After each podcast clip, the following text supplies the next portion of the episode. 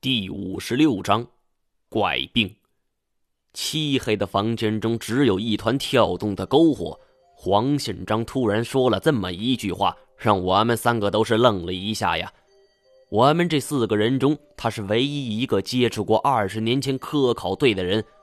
我和金锁还有老赖所做的一切推断，其实并没有多少能够站得住脚的证据，大多是从事情的合理性上去做出推断。而这种推断又基于我们对二十年前的科考队一无所知。从事情的严谨性上来讲，我们跟瞎说唯一的区别就是合理的瞎说。黄显章可就不同了，他曾经跟科考队同吃同住，甚至很长一段时间里，科考队就在他的眼皮子底下活动。他对于他们的认知远比我们深刻的多，所做出的推断也更令人信服。我们之前做出结论的时候，黄宪章一言不发，这也是我们为什么接着推测下去的原因。他没有阻止我们或者否定我们的说法，这就证明我们所说的是有一定合理性的。此刻，黄宪章说还有一种可能，令我精神是为之一振，急忙问道：“哪种可能？”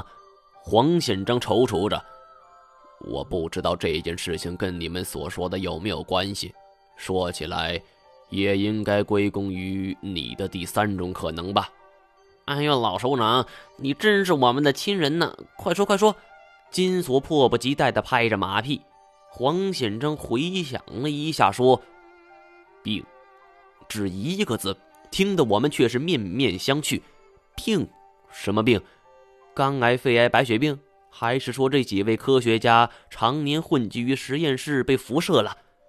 金锁想继续问下去，刚说了一声“老”，就被我撞了一下身子。我示意继续听下去，先不要说话。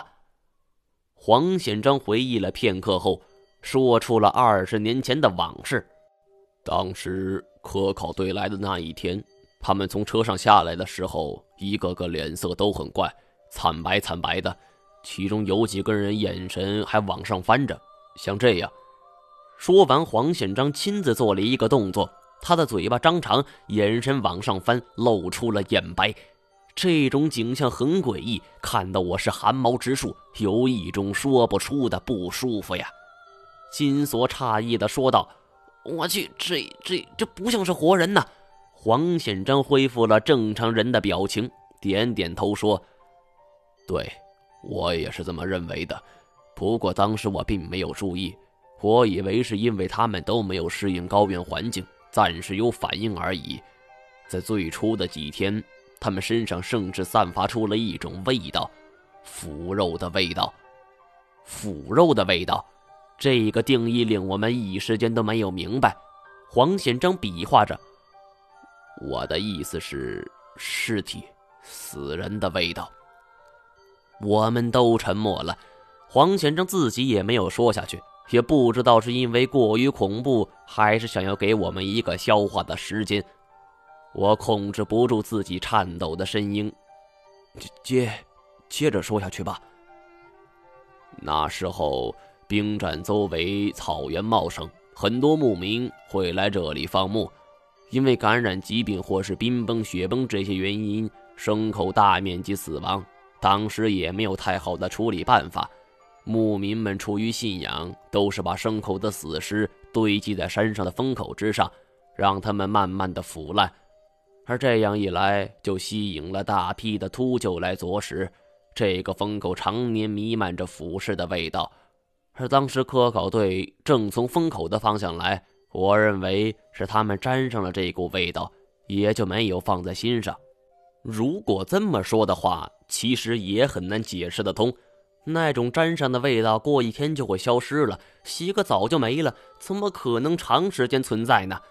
但是黄先生也不敢有所怀疑，毕竟是上级交代的。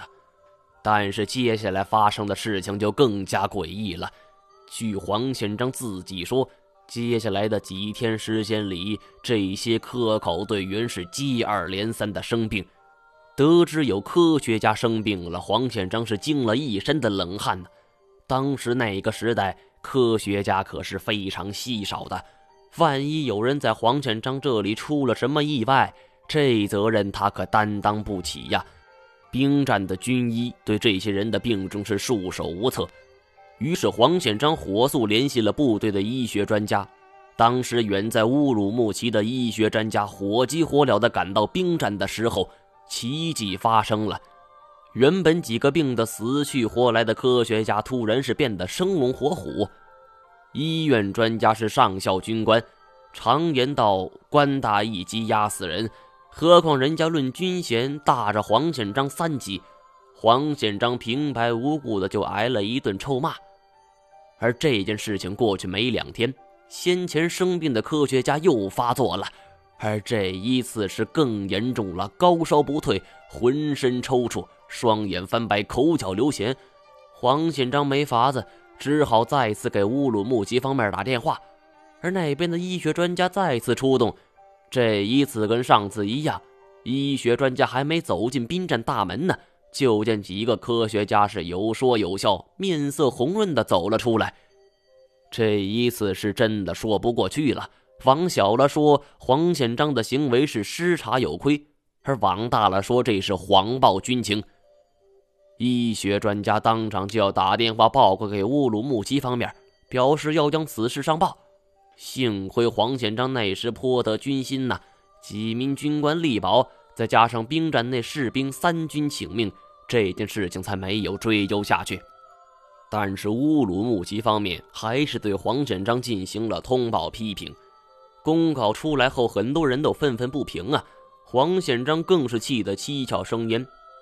他们不是生部队首长的气儿，毕竟这是部队，国家资源不是让你挥霍的。他们生的是科考队的气儿。黄显章就想：他妈的，你们故意跟老子过不去吧？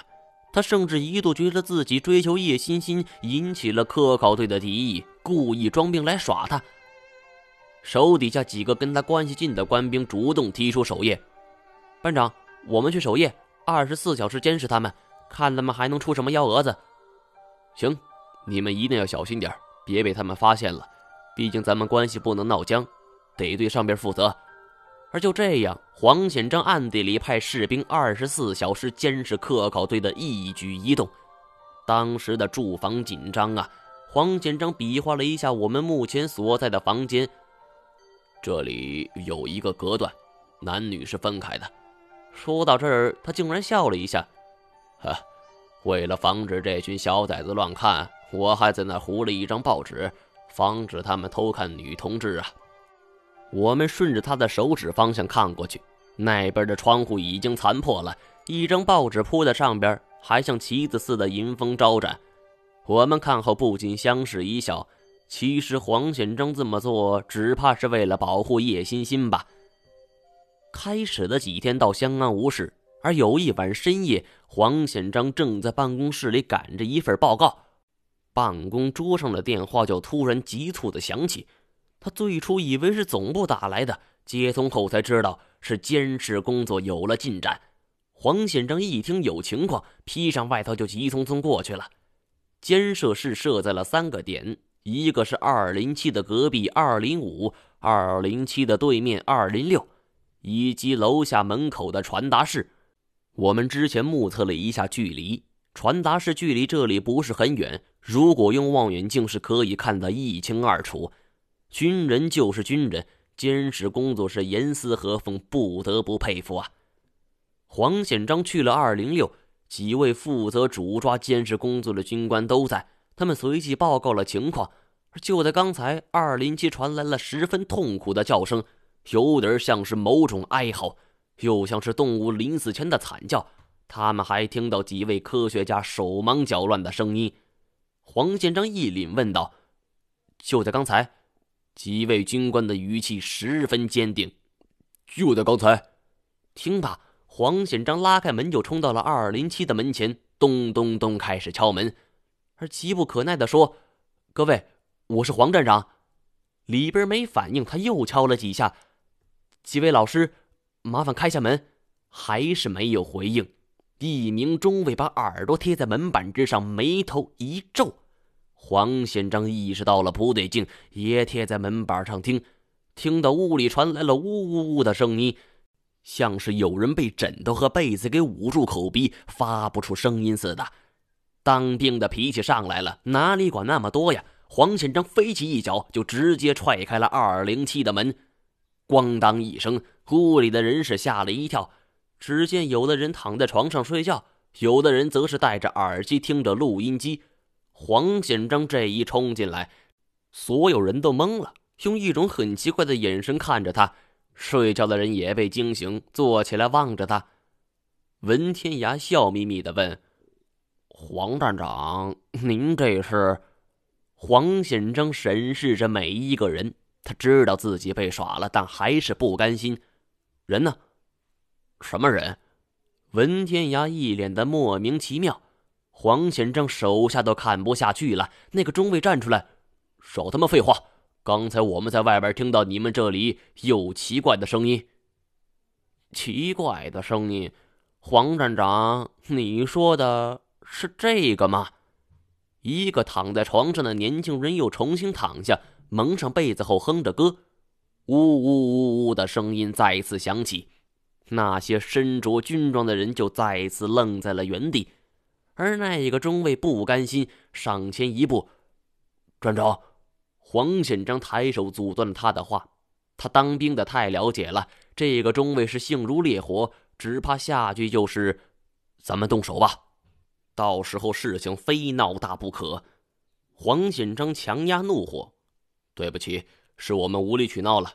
转身带着自己的手下离开了。第二天，科考队也主动找到黄显章道歉，这个风波也算是渐渐平息了。尽管他们后来还时不时的会发病，但没几天，科考队就离开了兵站。说起来，这几次都是黄显章栽了，也难怪第一次见面的时候他没有说。对于一个老首长来说，确实是跌份儿了。整件事情的来龙去脉就是这样。黄显章认为他们可能是得了一种怪病，这种怪病是时好时坏，带着跟定时炸弹似的。他们还敢去盗墓，可能是寻找一种解药吧。最后，黄显章自己都笑了，哈哈，我文化不高，看的都是《西游记》《封神榜》什么的，可能扯远了。我倒不觉得黄显章扯远了，这反而是一种思路。金锁问道：“老首长，你不觉得这帮人是装病吗？”黄显章说：“一开始我也觉得是这样，可是后来我发现这些人的病情越来越重，那种情况就像是一个人快死了。这种情况不可能是会演出来的。而且叶欣欣拒绝我之后，我就对她保持着纯洁的革命友谊。”更不可能还有人对我有敌意了。我摸着这几天长出的胡茬看来只有一种可能了。